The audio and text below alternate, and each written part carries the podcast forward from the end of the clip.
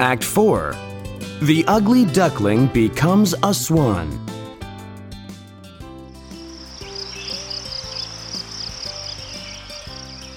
Soon winter is past. It is spring.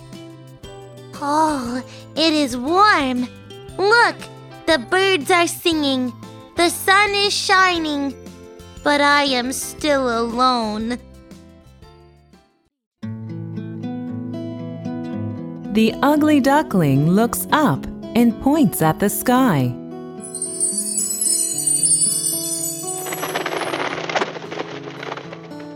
There are beautiful swans flying in the sky. I want to fly like them. Okay, I will try. The ugly duckling runs and runs. He spreads his wings.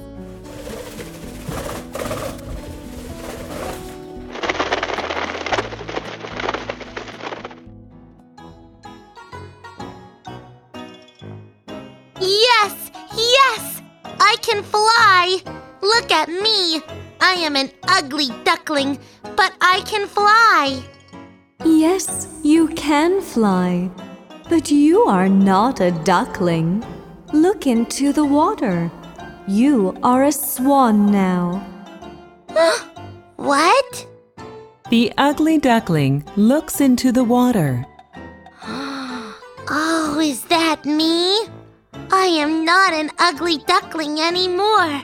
I am a swan.